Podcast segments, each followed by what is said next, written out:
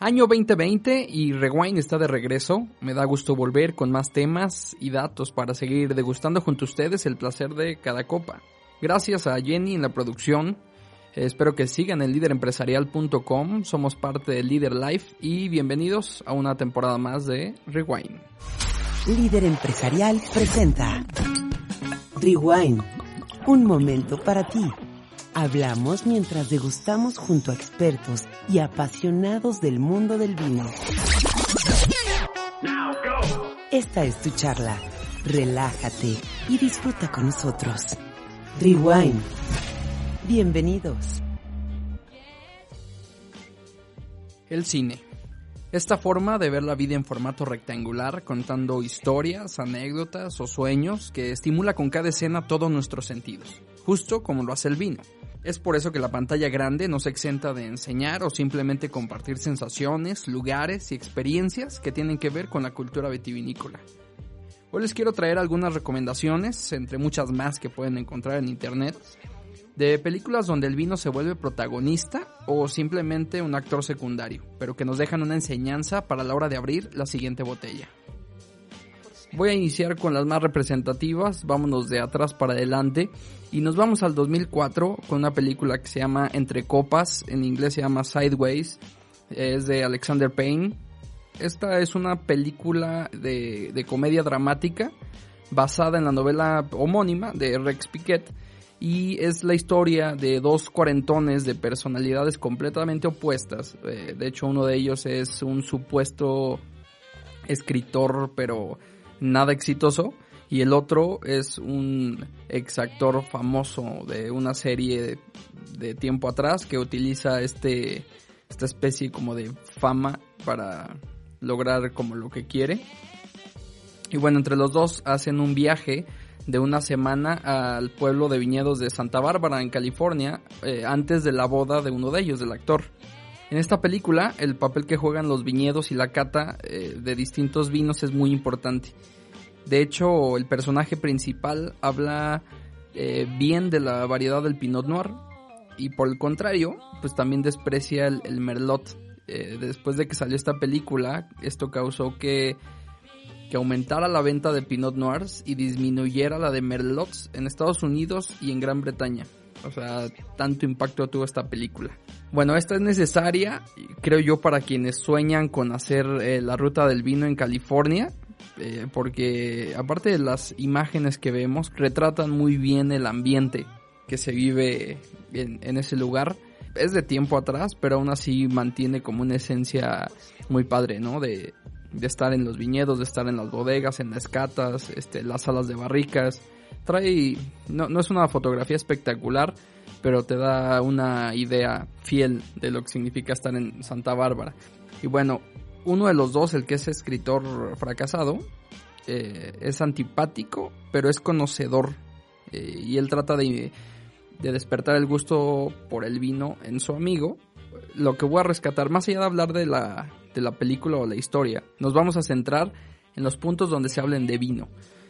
Y bueno, este contraste de personalidades, uno que sabe y uno que no, vamos a encontrar eh, conceptos básicos y muy precisos sobre los aromas de cada variedad, este, los procesos de vinificación y unas cuantas recomendaciones pues, para iniciar en este, este mundo del vino, ¿no? Es como, como si nosotros fuéramos el no conocedor y empezáramos a aprender de este tipo. Una de las escenas, creo yo que, bueno, de las que más me gustaron, es cuando el poco agraciado protagonista tiene una plática nerviosa con una mesera de un restaurante a la que invita a salir. El restaurante como está en zona vinícola, pues la mesera también tiene mucho conocimiento. Y bueno, es el gusto por el vino y el amplio conocimiento de ambos lo que los lleva a definir esta pasión pues de la mejor manera. Eh, creo que a mi parecer es de las definiciones más sencillas pero contundentes para explicar el ciclo de vida de esta bebida encontré la escena en internet y tengo el audio. Disculpen que es en castellano, pero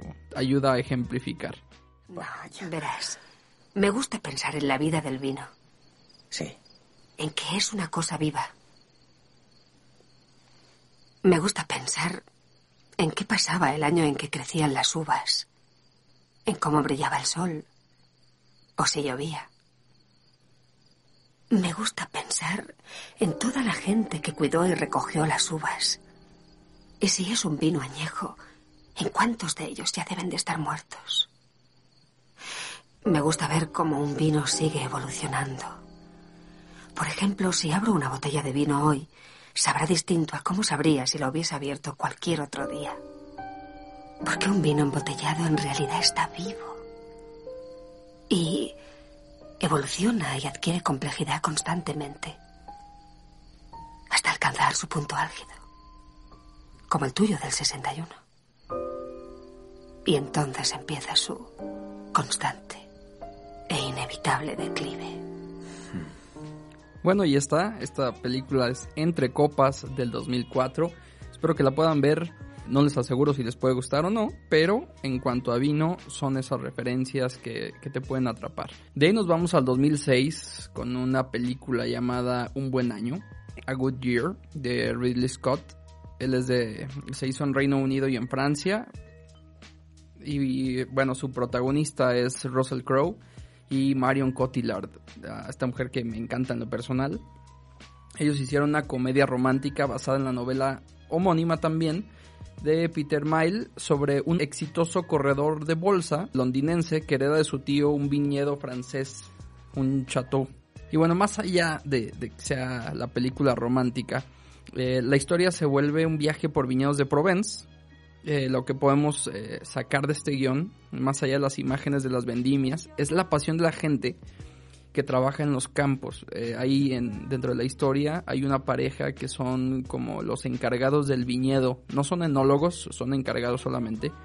Y bueno, le dan pequeñas enseñanzas a este hombre que se dedica prácticamente al negocio a hacer dinero y que no le interesa tanto como la magia o la mística que hay alrededor de un viñedo y más sabiendo que es eh, un chateau francés. Entonces, lo que, lo que podemos aprender ahí, ahí es tanto de este viticultor como del tío, el que muere porque es el que dedicó toda su vida a cuidar del viñedo. Y son los flashbacks que le llegan a Russell Crowe, bueno, el personaje de Russell Crowe, los que le van enseñando eh, como estos consejos de vida, ¿no? Para hacer dinero. La película va más enfocada tal vez a los corredores de bolsa, pero a los que nos gusta el vino yo creo que podemos rescatar eh, muchas otras cosas.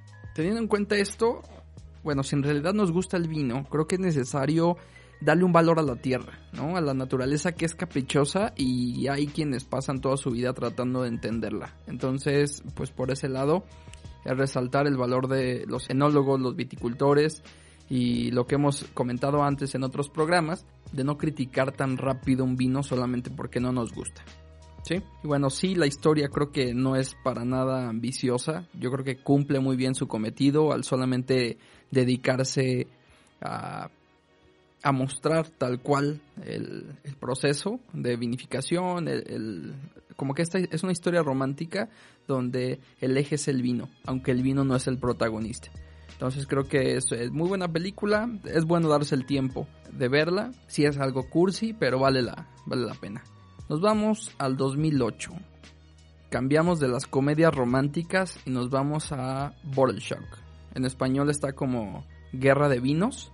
Y esta es una película de Estados Unidos donde pues podríamos considerar que también es comedia dramática pero es basada en hechos reales. Está basada en la competencia que hubo entre los vinos americanos y los europeos.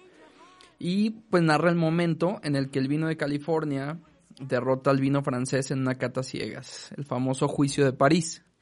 Este evento, eh, híjole, revolucionó la vitivinicultura internacional y pues la, la, parte padre de esta película es que está basada en una historia real. Fue básicamente el destape de los vinos americanos al mundo y es la historia de un vendedor inglés que pues por ganar algo, algo más de prestigio en su tienda y además nueva academia de vino, que creo que era la primera en Francia, organiza una cata ciegas entre los grandes vinos franceses y un resurgido Estados Unidos que tras haber salido de la ley seca pues nadie esperaba como, pues, no sé, algún tipo de, de renacimiento vinícola importante. O sea, solamente era para reconocer lo más destacado que había pues del otro lado del, del Atlántico. Este vendedor pues se, aventura a California, específicamente a Napa y a Sonoma, donde se decía que había algunos productores y pues cuál fue su sorpresa, que le fascinan, elige a los 16 participantes y vuelve para su gran evento.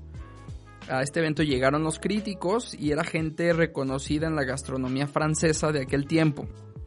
De hecho, según el libro, entre ellos estaba Albert de Villain, el copropietario y codirector de la Romanée Conti, seguramente una de las bodegas más veneradas del mundo, tanto en 1976 como ahora. Ahora sí, eh, ¿cuál es la sorpresa después del evento? Y bueno, entre paréntesis, no creo que esto cuente como spoiler después de tanto tiempo. Así que pues sí, los ganadores terminaron siendo los vinos californianos y pasaron por encima de las grandes etiquetas del viejo mundo. Tanto en blanco como en tinto fueron los mejores. De hecho, empezó por el Chardonnay de la bodega que, que inmortalizó el Chateau Montelena de 1973.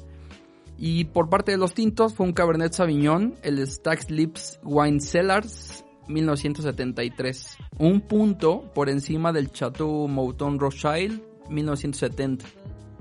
En realidad nadie se esperaba este resultado. Es más, el intento de este vendedor de generar fama se perdió ya que ningún medio mandó reporteros solo uno, el Times de Londres, quien fuera el único que escribió un libro sobre eso. Nadie como sabía la importancia de este evento.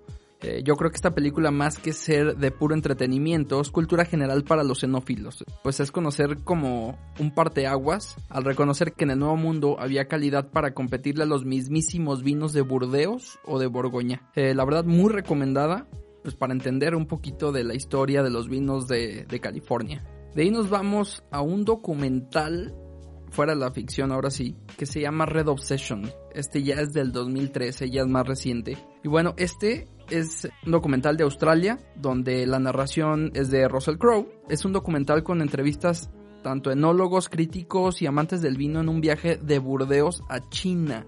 Híjole, creo que es un documental que hoy en día podemos corroborar casi en su totalidad. Eh, es como una ola roja que, como en casi cualquier mercado, están tomando fuerza. Es China con su fortaleza económica y el impacto que provoca en el mundo del vino. Eh, la tradición de los grandes cruz de Francia está pasando como un momento eh, complicado porque tiene un mercado tradicional que atender, pero también una moda china que parece eh, pues desestabilizar la forma de vender estos famosos chatos, ¿no? Los Gran Cruz. Entonces hablan desde las perspectivas de distintos, de tanto de los vendedores como de gente en China que en verdad se está volviendo loca por eh, occidentalizarse, podríamos verlo así. Entonces, pues imagínense, el país con más población en el mundo se está volviendo un gran consumidor de vino, por lo que yo creo que van a hacer lo que sea por satisfacer la demanda sin importar la suma de dinero. En la actualidad los vinos chinos pues tal vez no brillan por su calidad, pero ya empezaron a copiar eh, las mejores prácticas del mundo, por lo que pues, no nos debe sorprender un rápido ascenso del país rojo. Ya lo estamos viendo en las estadísticas, ya están apareciendo cualquiera que tome un curso de somelería o de vinos, de enología, lo que sea, China ya está apareciendo en los datos y va con fuerza, de hecho va para arriba.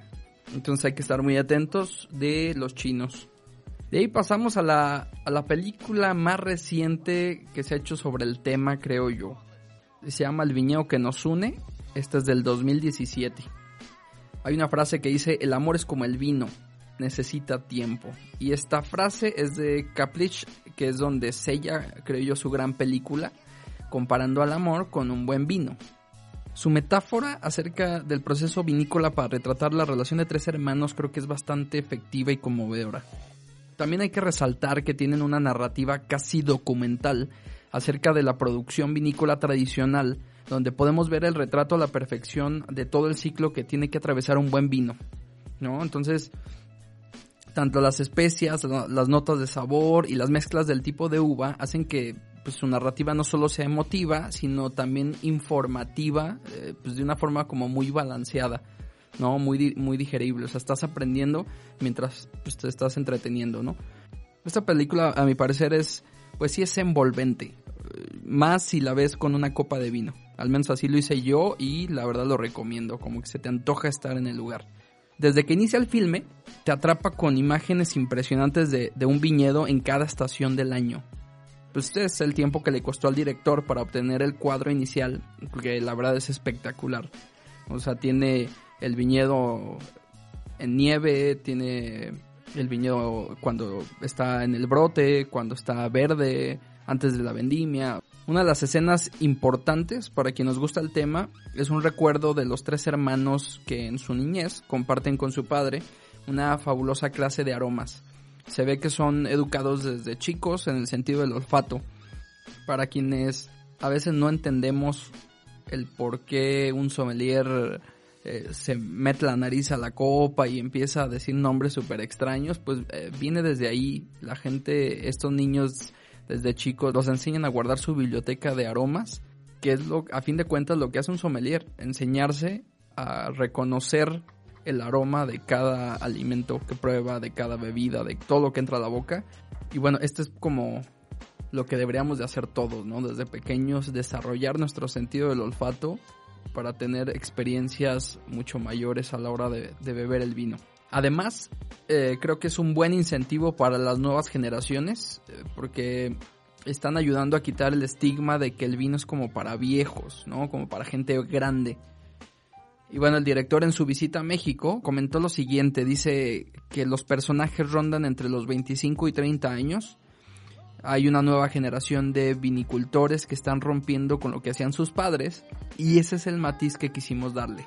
¿No es eso fabuloso el, que esta película pudiera no hablarle a los viejos sino a los jóvenes, que les tocaba esta segunda generación? O sea, muere el padre de, los tres y, ahí es donde se desata toda una serie de, pues de, eventos que ya, ya mejor se los dejo a ustedes para que, para que la vean, ¿no? Ahora, antes de despedirme, voy a pasar a, una sección que la vamos a estar escuchando constantemente a partir de ahora. Todos los invitados, o ya, sea yo, voy a tratar de en cada programa tener una recomendación de vino, pero en este caso va a ser una recomendación de cinco documentales sobre vino que puedes ver en Netflix. Hablando de hablando de vinos, la recomendación. Iniciamos con Som, así simplemente. Este es del 2012, es una hora y media. Eh, son cuatro sommeliers que se embarcan en un curso para el prestigioso examen de maestro sommelier. Es un examen que es casi imposible de aprobar. Entonces, pues es un retrato como de cada uno en todo su proceso y ya veremos si lo pasan, si lo pasan o no. El siguiente es Some into the bottle. Some en la botella. O Some dentro de la botella. Estos son expertos viticultores, eh, sommeliers que ahondan en los como misterios que rodean al vino desde su deliciosa y colorida historia, hasta el modo en que se produce y se comercializa. O sea, esto es como una clase con los mejores. Este es súper recomendadísimo. Otra es del 2016 y se llama Decanted. Este casi poético documental se centra en la región vinícola del Valle de Napa, en California y los enólogos que han hecho pues, de este lugar su, hogar. Entonces tiene imágenes preciosas, están impresionantes, aparte de todo el contenido que te ayuda a entender todo el ambiente que se vive en, California. Otro es eh, Sour Grapes. Y bueno, esta vertiginosa crónica de un fascinante caso de fraude en torno al mundo del vino y del estafador que engañó a millones de inversores. Híjole, esta historia también basada en hechos reales está impresionante y vale la pena verlo. Y por último, A Year in Champagne, un año en Champaña. Acompaña a viticultores, afamados vinateros, aficionados y expertos también a través del complejo proceso de hacer el vino exclusivo de esta famosa región en Champaña, en Francia. Esto fue la recomendación. Este programa fue más una invitación a pasar un buen fin de semana viendo cine que antoje el beber vino. Son opciones que, tanto en la narrativa visual o en la fidelidad del guion, nos pueden enseñar un poco más de este placer al que llamamos vino. Los dejo con esta frase del director y guionista italiano Federico Fellini. Eh, de hecho, es nacido en, en la Emilia Romagna, que es de donde viene el famoso vino lambrusco. Él decía, eh, un buen vino es como una buena película, dura un instante y te deja en la boca un sabor a gloria. Es nuevo en cada sorbo y como ocurre en las películas, nace y renace en cada saboreador. Él es Federico Fellini. Mi nombre es Edgar Pérez, Jennifer González en la producción. Esto es Rewind. Salud.